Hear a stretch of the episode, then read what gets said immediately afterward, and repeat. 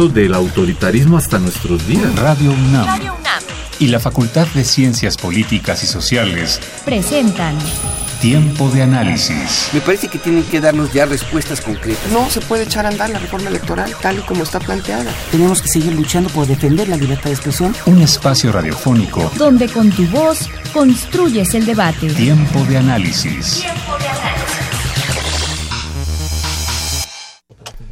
Buenas noches, les saluda Elías Lozada, esto es Tiempo de Análisis, programa radiofónico de la Facultad de Ciencias Políticas y Sociales, son las 8.05 del miércoles 29 de marzo de 2017 y estamos transmitiendo a través del 860 de amplitud modulada y vía internet a través de www.radionam.unam.mx. Nuestros teléfonos en cabina son el 55 36 89 89 y Lada sin costo 01800 505 26 88. Nuestras redes sociales en Twitter, arroba tiempo de análisis.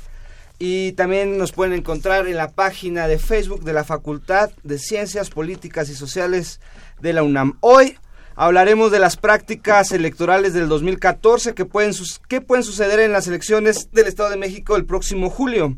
Eh, nos acompaña para esto Aldo Muñoz Armenta, el doctor Aldo Muñoz Armenta, profesor de la facultad, profesor de la Facultad de Ciencias Políticas y Sociales de la Universidad Autónoma del Estado de México. También está con nosotros Antonio Fausto Torres. Faustino. Faustino, perdón.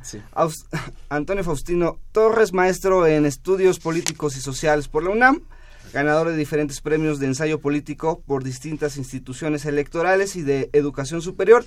Y también la doctora Adriana Báez, doctora en ciencia política por la UNAM y secretaria académica del Centro de Estudios Políticos de la Facultad de Ciencias Políticas y Sociales de la UNAM. Buenas noches y muchas gracias por, por acompañarnos y entremos en materia.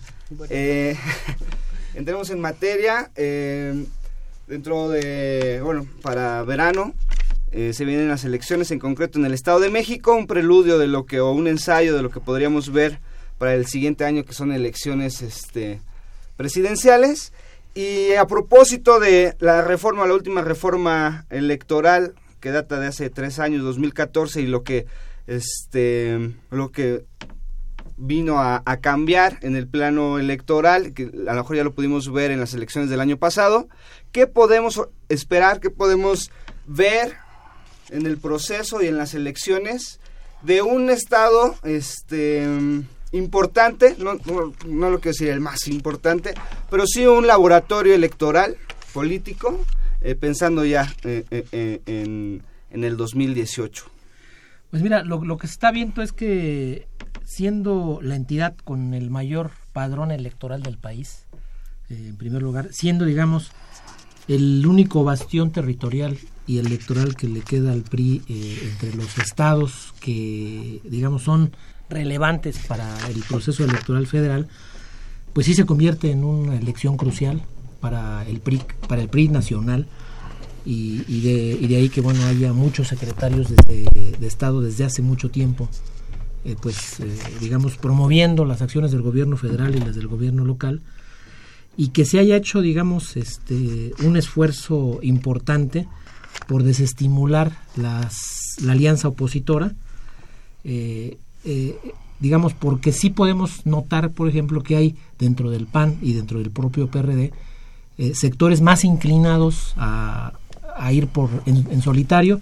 Y esto es significativo porque en la última encuesta que se hizo sobre cuántos eh, votantes esperaban que el PRI perdiera estábamos hablando de 8 de 10 esto siempre y cuando un 80% un 80% de los votantes este, potenciales, por supuesto, pero esto siempre y cuando hubiese, digamos, una candidatura aglutinadora o una alianza aglutinadora que no se dio.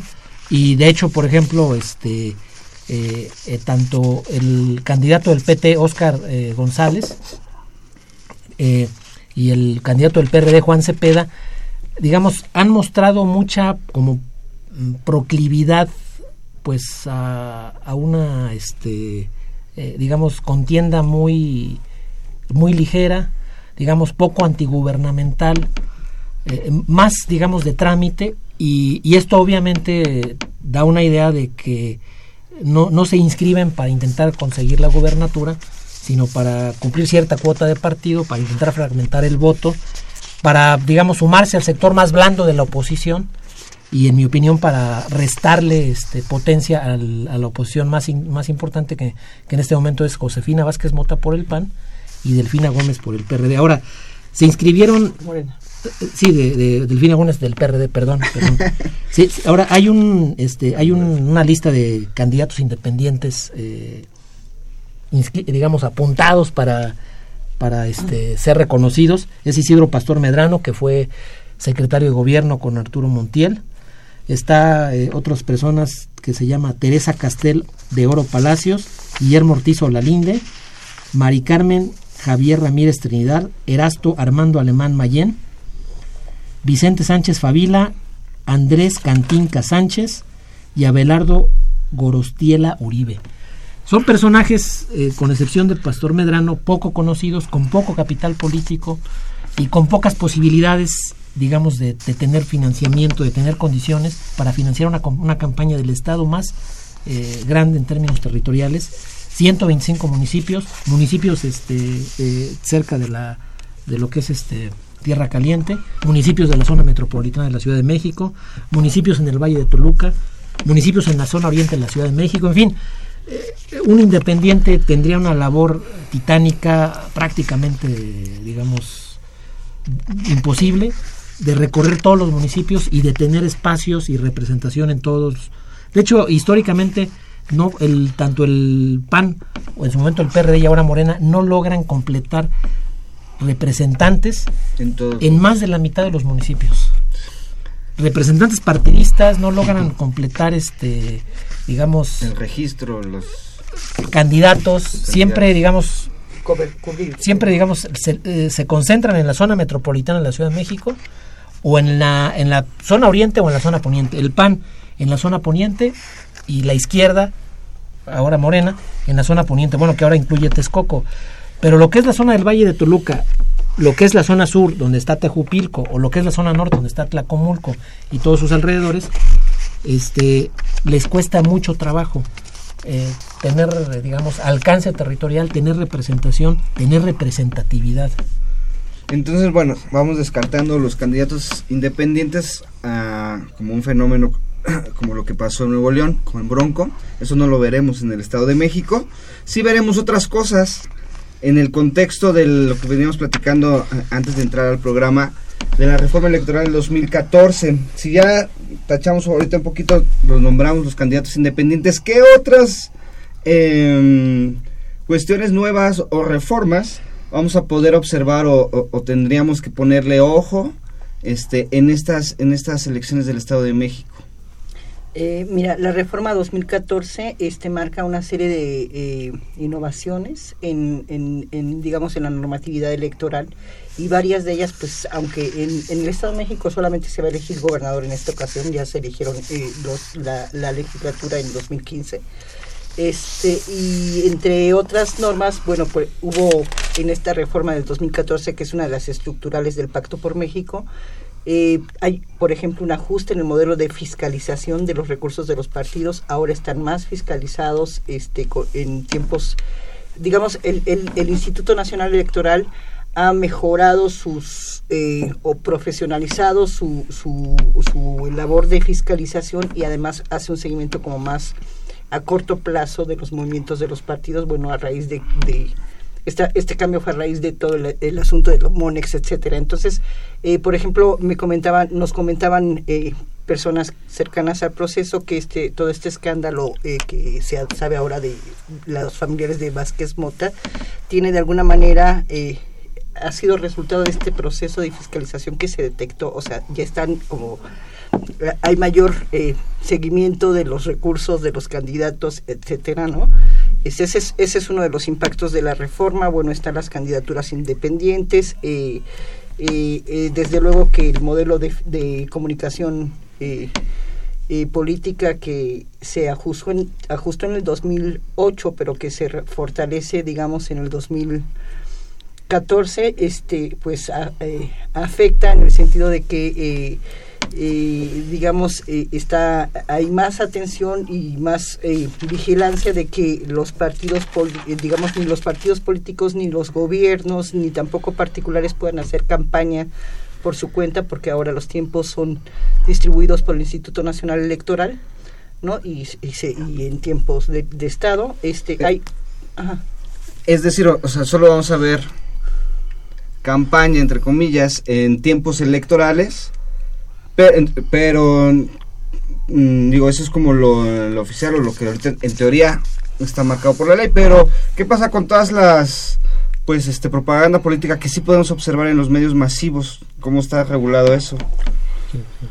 Eh, en los medios, por ejemplo, a mí se me hace muy interesante el caso de las redes sociales, este Facebook, Twitter, etcétera, porque ahí me parece que es un terreno que aún no está legislado y que ha sido aprovechado muy bien por, por ejemplo, por eh, la candidata de Morena, este, Delfina Gómez, eh, que se ha colocado incluso, y aquí me gustaría introducir otro tema, que es el, el apoyo, ¿no?, del presidente del partido, que ha sido eh, prácticamente desde la pre-campaña, desde el momento en que se abre el proceso, él, tomó partido por ella, se registró otra candidata del mismo partido, pero a, quien ni siquiera se le promocionó y ni siquiera acudió algún representante del partido a, este registro, ¿no? Entonces, a partir de, estos medios de comunicación, eh, me parece que se posicionó de manera importante, se posicionó sobre todo con los jóvenes, eh, han este, establecido una red muy importante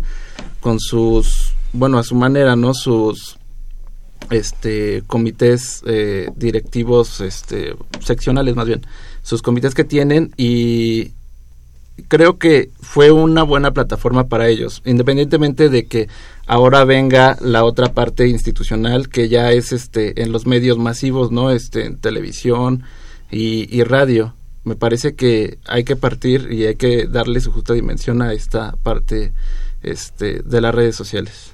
Eh, digo es otro punto que a lo mejor ya ahorita se nos hace normales, pero lo acabo de decir, no está legislado, a lo mejor cómo se maneja la propaganda en Twitter, en Facebook, ¿no? Este, doctor Aldo,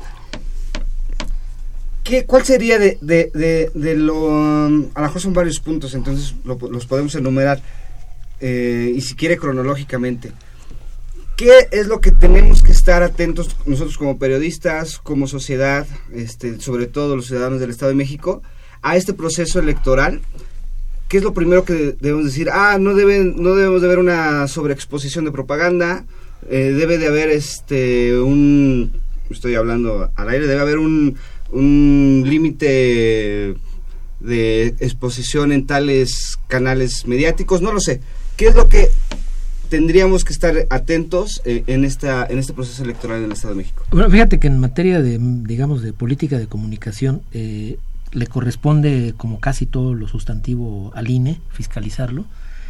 Y, y los partidos, eh, digamos, que pudiesen sentirse afectados por, por el tipo de, propaganda, que pueda ser ofensiva, agresiva, etcétera, eh, digamos, esta, este, tendrán que eh, emitir sus quejas a través pues, de, de, las comisiones respectivas del Consejo General. y luego, por ejemplo, si hay algún tipo de sobreexposición, el INE también es el responsable. Y a los ciudadanos nos queda, digamos, eh, solamente revisar que las dádivas, los, las prácticas de acarreo, este, la intimidación, las prácticas clientelares, eh, puedan, digamos, este, evitarse, puedan este, denunciarse. Ahora todo el mundo es un denunciante potencial en esta elección y en otras elecciones, en este estado y en otros estados. Eh, los celulares, la, digamos, la conectividad que nos da esta nueva tecnología. Y yo creo que es ahí donde más este, ha habido quejas, es donde más ha habido este, eh, evidencias de que efectivamente sigue habiendo, digamos, una práctica de, reparto de despensas, una práctica de condicionamiento de programas sociales eh, este, en muchos municipios, en los municipios de mayor marginación. A nivel estatal y a nivel federal. Sí, porque, no, pero ahora, ahora tenemos digamos, más coacción, eh, digamos, irónicamente, porque tenemos más ayudas. Muchos municipios tienen programas sociales propios al margen del Estado. El Estado tiene programas sociales propios al margen de la federación que a veces replican programas federales. Y el, digamos, y el, y como el padrón de estos beneficiarios los manejan los municipios del color que tú me digas, evidentemente pues eh, hacen la labor de condicionamiento, de presión, de coacción, pues para que se emita el voto en un sentido o en otro. Entonces yo creo que esa parte es en donde más podemos vigilar los ciudadanos, porque en lo demás pues no tenemos herramientas ni las condiciones, ¿no? Eh, los partidos, pues con, con, todo el dinero que, que se embolsan, pues tienen más como chance, ¿no? De monitorear, de, de, de, vigilarse mutuamente. Digo, eso es algo muy importante que habrá que poner el ojo ahí, que no pase o no se repita un Monex, eh, o digo, ese tipo de, de compra de votos que se registró y al final no pasó gran cosa no pasó nada. Este, podríamos desde ahorita empezar a, mencionar cosas así. Vamos a ir a nuestra primera pausa y regresando a lo mejor vamos a meter eh, quiénes son los, candidatos reales y qué es lo que a lo mejor podríamos esperar como ensayo para el 2018. Vamos a, a, nuestra primera pausa, es una cápsula del Centro de Estudios Europeos y regresamos a tiempo de análisis. Estamos hablando sobre el Estado de México, las elecciones de este, de este verano para gobernador.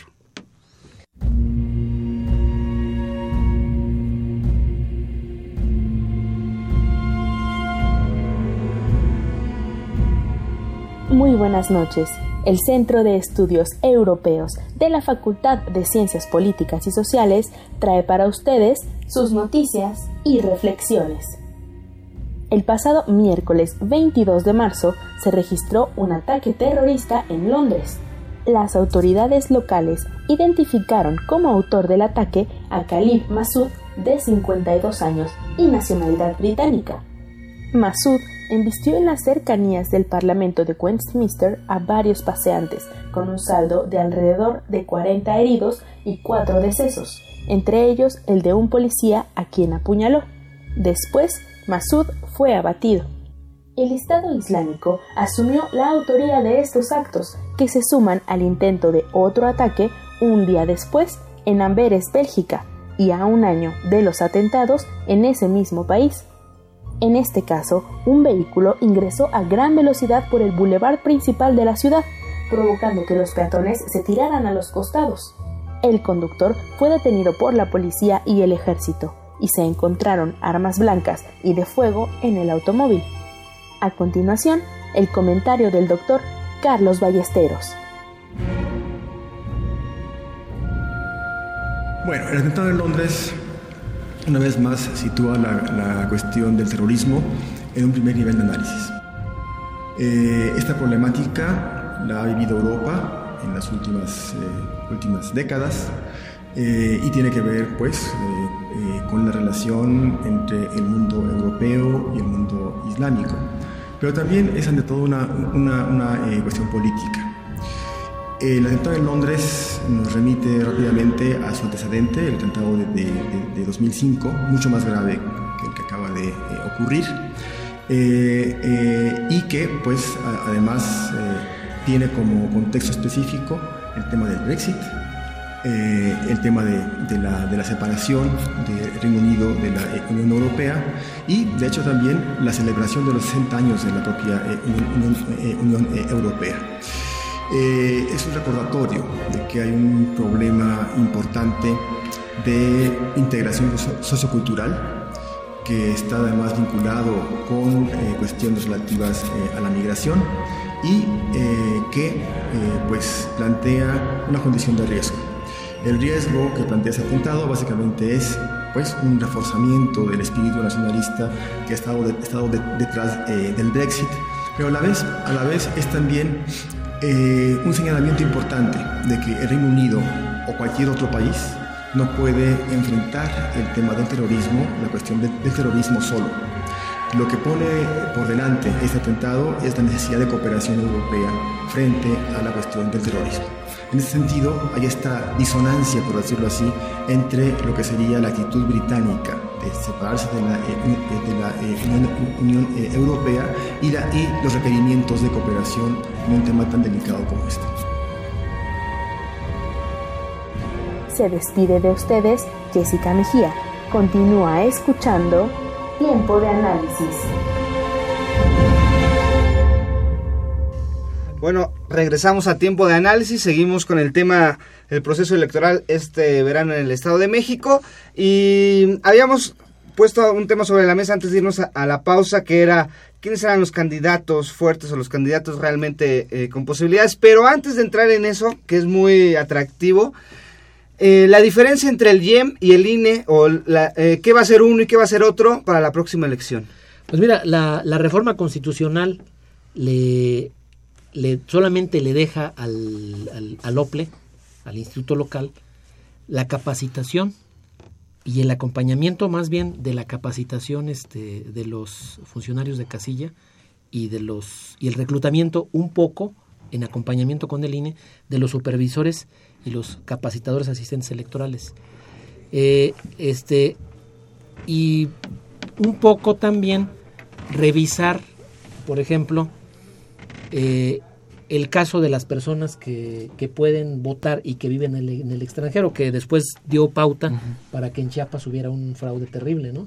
Que se estuviera haciendo votar chiapanecos que decía que estaban en Libia, en Sudán, en Liberia, y que bueno, les costó la chamba a los, a los consejeros. locales, ¿no?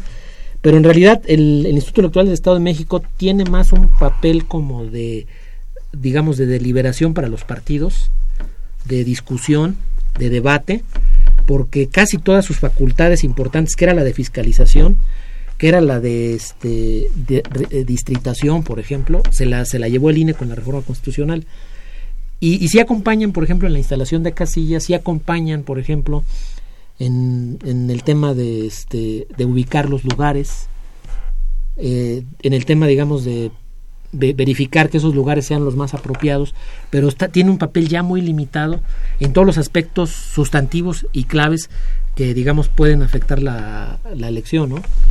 Eh, doctora eh, Adriana, em, con eso que nos acaba de explicar, eh, entonces podemos hablar de una elección de Estado.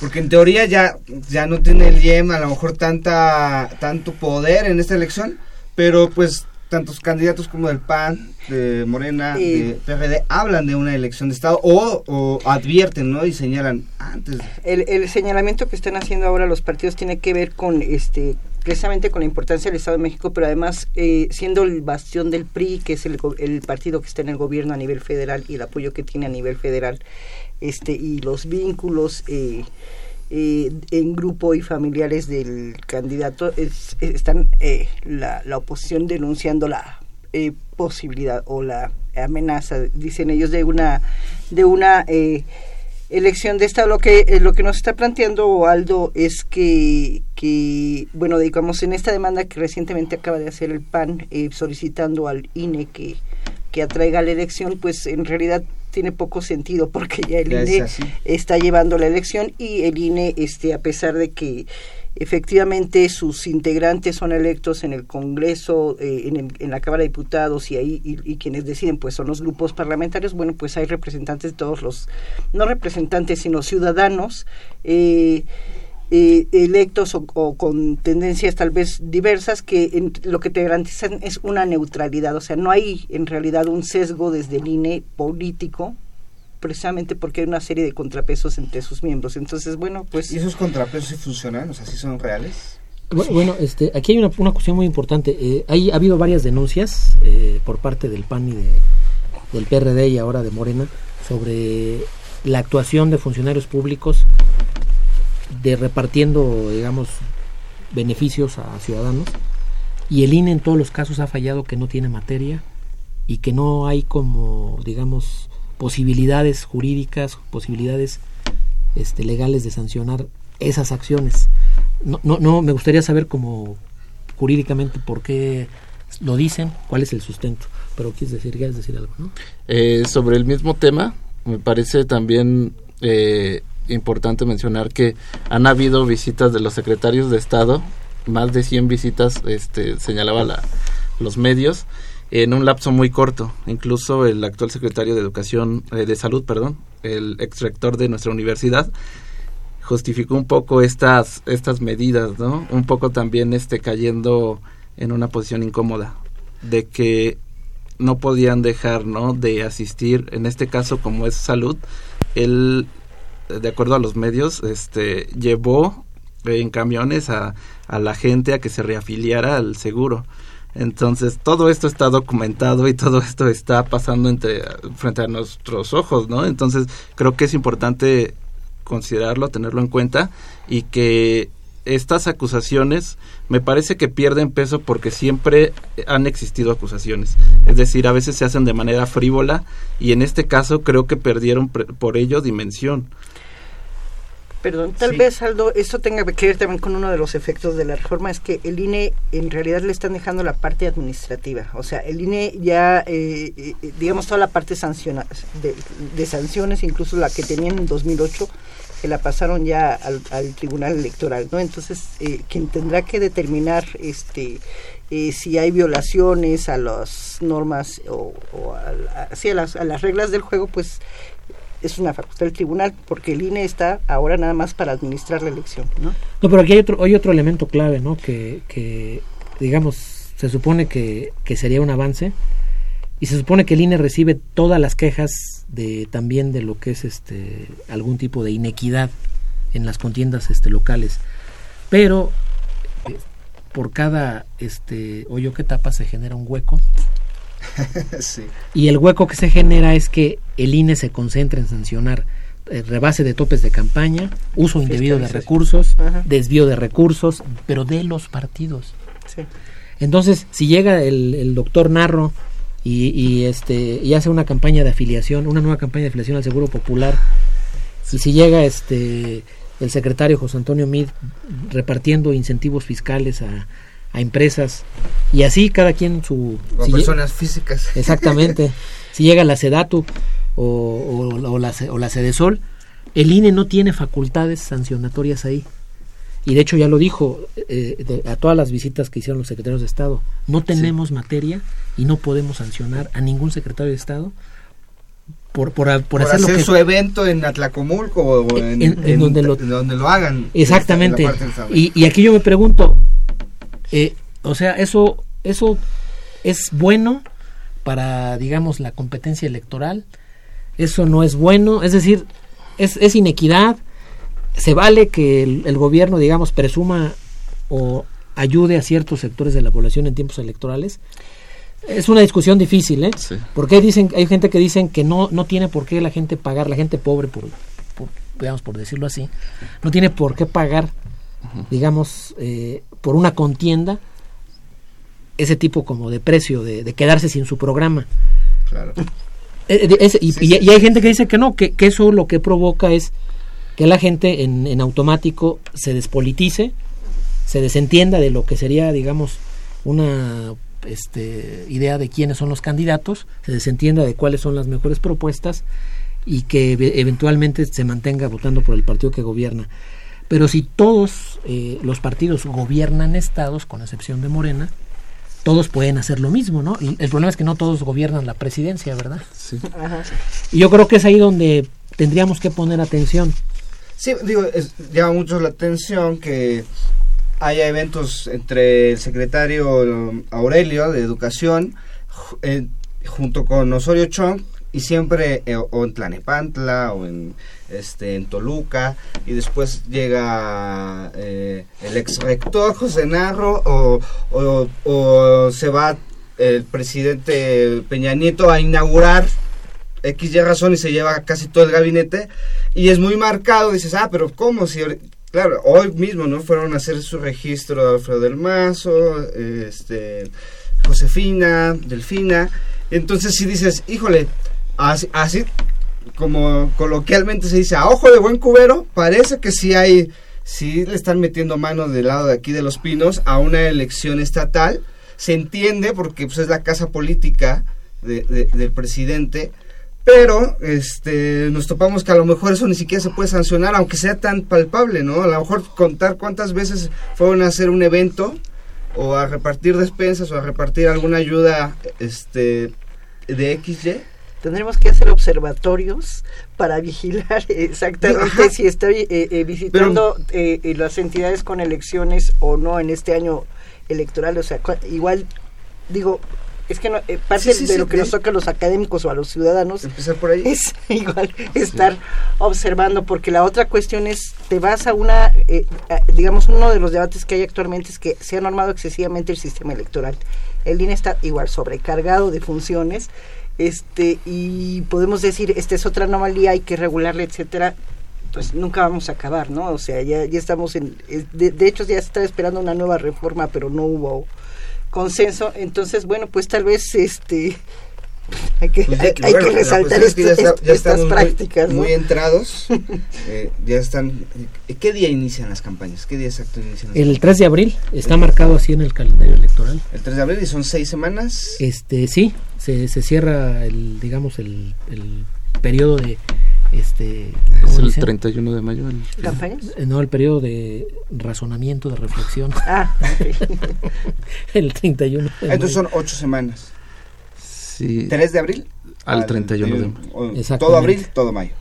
Exactamente. Ocho semanas para que bueno, los que vivan muchos de los que nos escuchan viven en, en el Estado de México que somos vecinos de aquí de la Ciudad de México este van a estar retacados de anuncios este políticos eh, a favor de uno, a favor de otro, pero al final yo siempre lo he considerado una basura informativa porque más allá de que tú informes llega un momento que es tanto sí hay una saturación. la saturación que tú dices bueno ya díganme qué día y ya voy no y yo decido. Pero bueno vamos a hacer una segunda pausa. Hoy tenemos una cápsula del este, perdón de las efemérides de marzo. Muchos pensadores este eh, nacieron en este mes. Regresamos y ahora sí vamos a meternos en materia. ¿Quién? ¿A quién vemos? Eh, eh, al primo del presidente sostiene la, el, el gobierno, la continuidad, o, veremos una, una sorpresa que sería histórica, sería la primera vez una alternancia en el Estado de México, de alguien, de un ente político como, Josefina Vázquez Mota, que ahorita está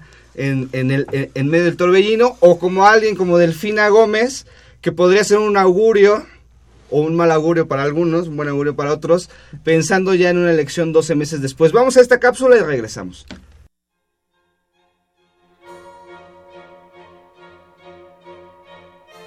Marzo es un mes que está lleno de historia y sucesos que marcaron para siempre el rumbo de la humanidad.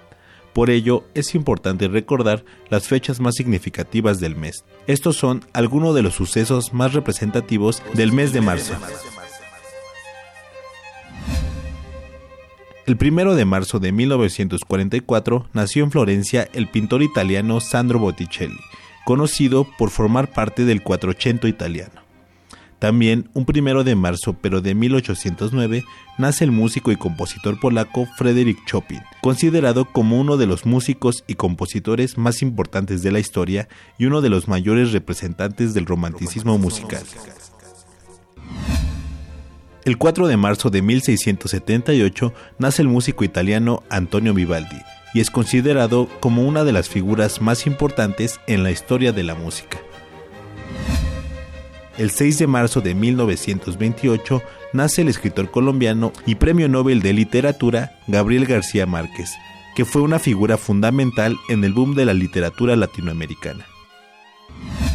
El 9 de marzo de 1454 nace Américo Vespucio, navegante italiano quien puso nombre al continente americano. El 14 de marzo de 1879 nace el físico alemán Albert Einstein, considerado el científico más importante del siglo XX. El 21 de marzo de 1685 nace Johann Sebastian Bach, el músico más completo de la historia y el mismo día, pero de 1872, nace Benito Pablo Juárez García, abogado y político mexicano quien fuera presidente de México en varias ocasiones. El 30 de marzo de 1853 nace Vincent Van Gogh, pintor holandés y principal exponente del post-impresionismo. El 31 de marzo de 1914 nace Octavio Paz, escritor mexicano, Premio Nobel de Literatura, considerado uno de los escritores más influyentes del siglo XX y uno de los más grandes poetas hispanos de todos los tiempos. Estas fechas son parte de nuestra historia y es importante recordar el legado que nos han dejado. Mi nombre es Ociel Segundo, sigue escuchando Tiempo de Análisis.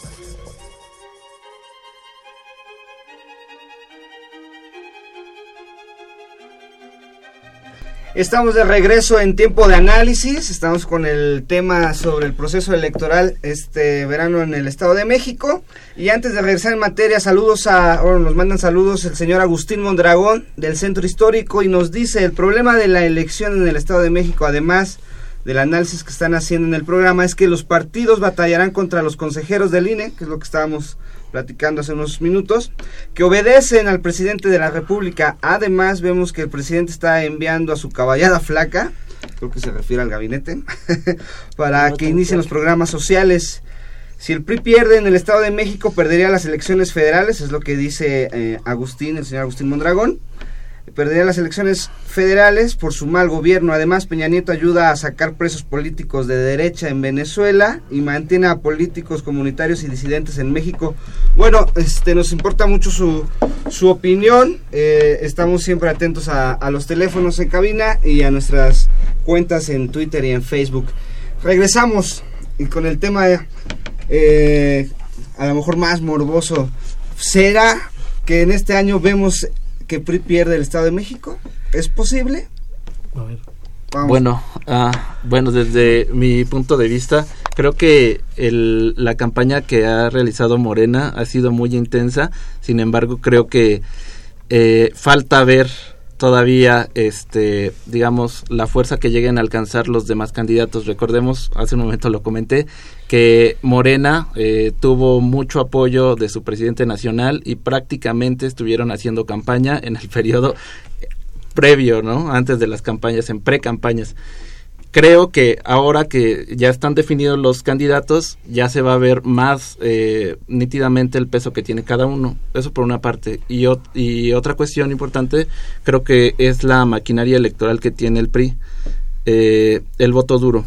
Creo que ahí está gran parte de la fortaleza de la seguridad que tiene el PRI en el Estado, porque es el estado del presidente, es el estado eh, histórico, este, históricamente priista, creo que eh, Morena todavía no tiene como que un parámetro objetivo para compararse. Eh, el PAN ha tenido buen desempeño en el Estado de México en elecciones previas, sin embargo, eh, como último punto sobre la mesa, quiero también señalar que si bien el PRI es fuerte en el Estado de México, en la elección de 2006 y 2012 para presidente, Andrés Manuel le ganó en votos al PRI.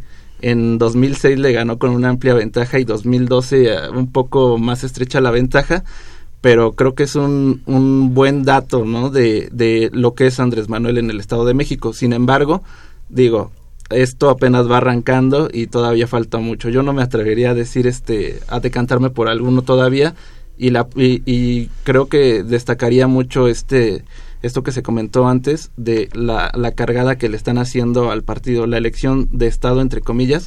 Esto creo que va a rendir frutos, eh, me parece que indudablemente, ¿no? Doctor Aldo.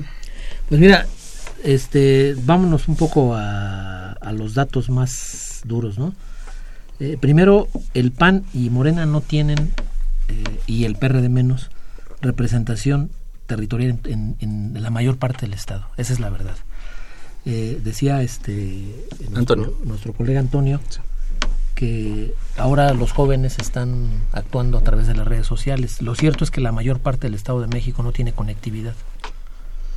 Eh, este, la mayor parte de los municipios de, de la zona sur eh, tienen problemas de conectividad, algunos de la zona norte.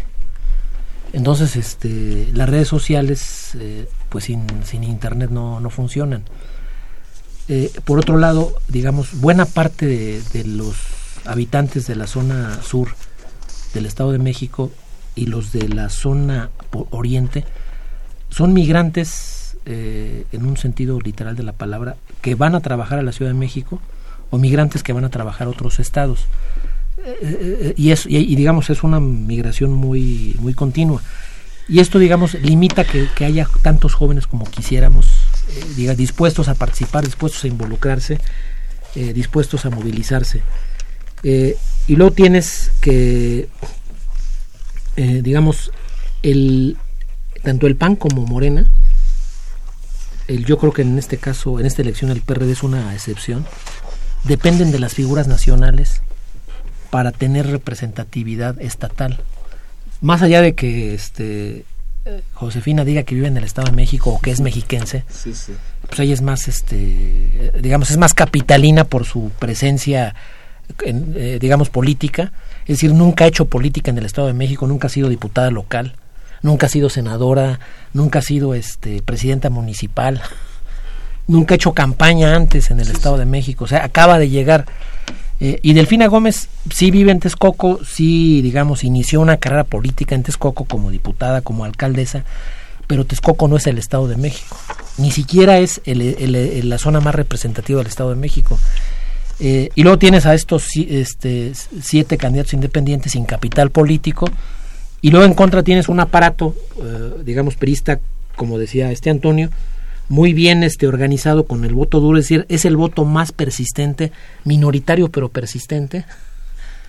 Eh, y los independientes, eh, el votante independiente en el Estado de México es uno de los que menos vota en elecciones estatales. Casi todas las elecciones que, ha ganado, que ganó Andrés Manuel en, la presidencial o las que ganó Fox en el 2000 es de votante independiente, pero que no, se, que no actúa en la elección estatal. Eh, el votante independiente mexiquense le gustan más las elecciones federales, como que Ahí sí quiere participar. Ahí sí quiere, exactamente. Yo realmente, eh, eh, sin ser pesimista, creo que el PRI va a repetir. entonces, cosas porque no hay como condiciones de, de competitividad, de, capacidad competitiva de, las oposiciones. y además por todas las, por todas las partes, digamos, no legales o no tan legales, con las que se desempeña el, el actual, digamos, gobierno y por supuesto el prim, el primismo, ¿no? Eh, digamos, ya dijo el INE que no, que no son ilegales las, o que no puede considerar ilegales la participación de los secretarios de Estado, pero es un hecho que se trata de una, una digamos, de algo inequitativo, ¿no? De una desventaja para los competidores. Y eso es parte justamente de, las falta, de la falta de, de competitividad de las oposiciones. ¿Qué hacer frente a eso? ¿Solo quejarse? Yo creo que eso no alcanza para atraer votantes, ¿no? Doctora Adriana, así como nos lo acaba de poner este el doctor Aldo, pues está muy sombrío el panorama, pero eh, eh, sí lo podemos ver así tan pesimista o, sí podemos ver un, no sé, o esperar o estar esperanzados a que no sea así. Yo, yo, este, yo lo que veo es que las cosas, digamos, lo, que sí hay es una competencia real. Tal vez la competitividad eh, y de acuerdo como la, nos la plantea Aldo, no sea, eh, digamos, tan, tan cerrada eh, o, tan alta que, que, haya, digamos, una eh, amenaza muy fuerte de que algunos de los partidos puedan llegar al puntero, ¿no? Pero lo que sí observamos es que hay una preocupación real, este, que hay competencia electoral real y el asunto de la relación en el Estado de México del, de, de, este, del PRI con el, el, partido que está gobernando a, nivel federal, pues no nada, no todo le favorece, también les, les favorece, eh, digamos, toda esta baja popularidad que ha que, ha acumulado. este y eh, Enrique, Peña, Nieto y todo eh, en este año en el que arrancamos con el gasolinazo y bueno algunas este los dimes y diretes con Trump. ah, exactamente. Entonces yo creo que no está del todo ganado ciertamente como bien dice Aldo bueno pues el PRI tiene mucha presencia eh, eh, en, territorial no nada más en el Estado de México. Pero además hay que tomar en cuenta de que el año pasado perdió creo si no mal recuerdo cuatro eh, entidades. Siete. Pues, entonces hay, hay, una hay una preocupación auténtica yo creo que en el en el PRI pero hay otra cuestión bueno eh, digamos, es una apuesta, es una competencia, cualquier, cualquier cosa puede suceder, podemos decir aquí este, quiénes, cuáles podrían ser nuestros pronósticos anticipados, pero no, no sabemos así si, es ciencia cierta. Lo cierto es que a pesar de que el Estado de México tiene una elección un año antes de la elección federal, no el, el caso, lo que ocurra allá no es, eh, no se reproduce eh, de manera automática a nivel federal. Eso, eso, eso así, así no ha sido. Bueno, ah. vamos a ir a una pausa y nada más eh, un comentario o acotación sobre este pesimismo. Al final hay un empate técnico, ¿no? En teoría, tenemos un empate técnico. Sí tenemos esta, pues vemos y, y decimos, híjole, todo el aparato que hay detrás de Alfredo del Mazo se impone, ¿no? Pero ahorita como están arrancando a lo mejor estamos en un empate técnico. Vamos a ir a una pausa, una cápsula entre eh, una entrevista que tenemos con el querido Julio Hernández Astillero, el buen periodista de la jornada.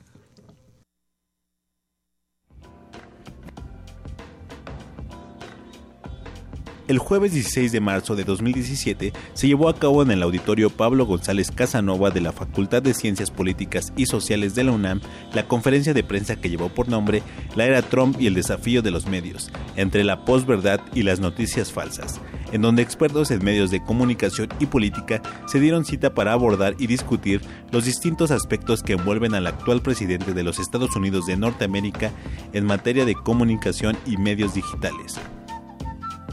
La mesa de expertos estuvo conformada por el doctor Raúl Trejo del Arbre, el doctor Felipe López Veneroni y el doctor Julio Hernández López, escritor de la columna El Astillero en el diario La Jornada. Raúl Trejo del Arbre, soy investigador en el Instituto de Investigaciones Sociales, vine a la facultad, a mi facultad, a conversar acerca de la posverdad y su influencia en las redes sociales. Eh, Julio Hernández López, autor de la columna Astillero, y estamos en una conferencia sobre Trump y los medios de comunicación. Felipe López Veneroni, profesor investigador de la Facultad de Ciencias Políticas y Sociales de la UNAM, exdirector general de Radio UNAM. En la conferencia se dieron cita jóvenes universitarios y académicos de la UNAM, interesados en conocer y analizar el papel que juegan los medios digitales y plataformas sociales como Facebook y Twitter en el manejo y difusión de la información, y de cómo ésta es manipulada con intereses políticos y económicos, tal y como lo es el caso de Donald Trump. Me gustaría insistir en el hecho de que este México nuestro requiere de la mayor uh, atención, cuidado y aplicación y justamente ante una audiencia como esta en la que estamos hoy, me parece que nos corresponde el aplicar algo de lo que ya se había hablado aquí, el compromiso ético y profesional de verificar la información, de no dejarnos llevar por las tendencias, las cascadas, las cataratas de información manipulada. De que seamos capaces de cuidar, de verificar, de precisar, porque es una obligación nuestra, a pesar de que evidentemente tienen una mayor audiencia, difusión e impacto las uh, informaciones eh, simples, frívolas y sin conflicto. Los expertos destacaron la importancia de saber diferenciar las noticias falsas y ser más conscientes al elegir los medios en donde nos informamos. De igual forma, coincidieron en resaltar la amplia tarea que tienen las futuras generaciones para crear medios más objetivos y con mayor veracidad. Mi nombre es Ociel Segundo, sigue escuchando Tiempo de Análisis. Eh, un saludo para Tiempo de Análisis. Un saludo para Tiempo de Análisis, que me parece un programa fundamental por la correlación que establece entre un centro de enseñanza como la facultad y un medio de difusión tan importante como Radio Universidad. Pues un saludo a la facultad y a este programa. Estamos de regreso en tiempo de análisis, nos quedan ya unos minutitos, estamos en la recta final hablando sobre el proceso electoral del Estado de México en este 2017 que eligen gobernador y donde está en juego mucho porque eh, sí eh, parece ser un laboratorio a un año de las elecciones y más por ser la casa política del presidente. Si la casa política del presidente se le cae a un año, entonces este sería un signo eh, muy revelador de cómo está el ánimo del pueblo mexicano, de la sociedad mexicana.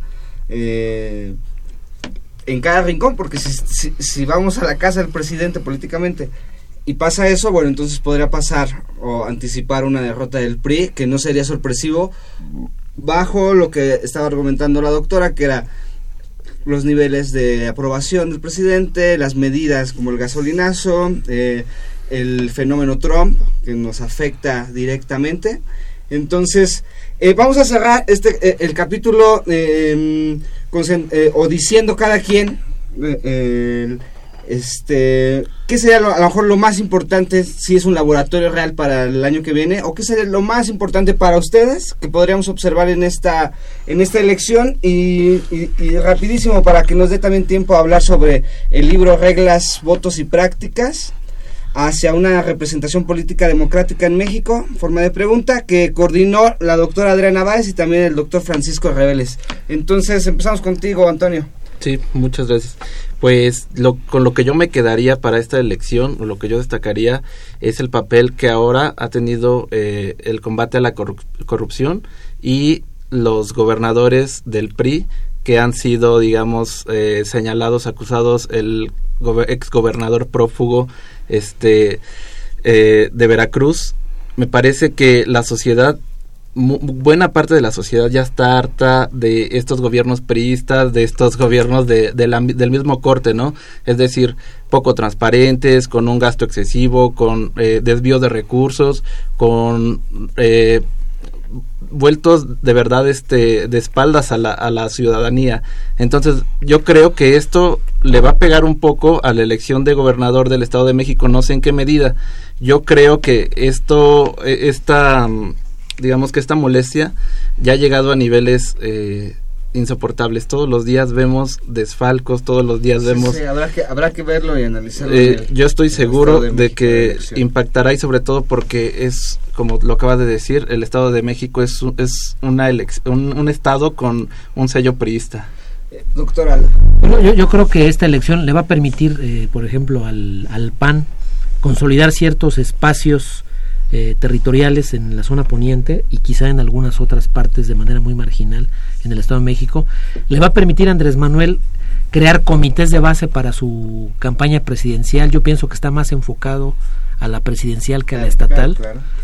Eh, y, le va a permitir al PRI tener alguna esperanza si gana la elección de, de mantenerse en la presidencia, porque finalmente para ellos y, para buena parte de los partidos, las gubernaturas son fuentes de recursos humanos, de recursos financieros para la campaña presidencial. Y, yo creo que pues la tiene complicada la, suposición, exactamente. Doctora. Eh, gracias. Bueno, este, eh, sin duda hay varias cosas que, nos va a dejar esta elección del Estado de México, pero yo a mí me, me, me digamos, siento que algo muy importante va a ser eh, cómo quede la izquierda eh, en, esta elección, este, porque estamos viendo pues un PRD que se está desgajando, este, después, después de ya la salida de aquel sector que vino a formar a formar Morena y digamos la emergencia de Morena en las elecciones del año pasado, este, y ahora pues se ve que, que sigue en aumento y el PRD se va ha disminuido. Entonces me parece que son muy importantes este, en particular para la, redefinición de la izquierda y hay quienes ya hablan como que este eh, quién sabe hasta dónde se adelgace el PRD o qué futuro tenga el PRD después de estas elecciones y las elecciones federales. Entonces va a ser así, va a ser algo muy interesante. Doctora, rapidísimo, háblenos sobre el libro Reglas, Votos y Prácticas. Se presentó hace unas semanas en la FIL de Minería. Tenemos 10 ejemplares para obsequiar al público, solo es que pasen a la Facultad eh, de Ciencias Políticas y Sociales. Háblenos de su libro. muchas gracias. Eh, mira, este es un libro en el que eh, se analiza la reforma 2014 en materia político-electoral. Participan destacados académicos de la Facultad de Ciencias Políticas y Sociales de la UNAM, de la UAM, de la, de la Universidad Autónoma de la Ciudad de México eh, del eh, Tribunal Electoral y de la Suprema Corte de Justicia, analizando diferentes aspectos de la reforma.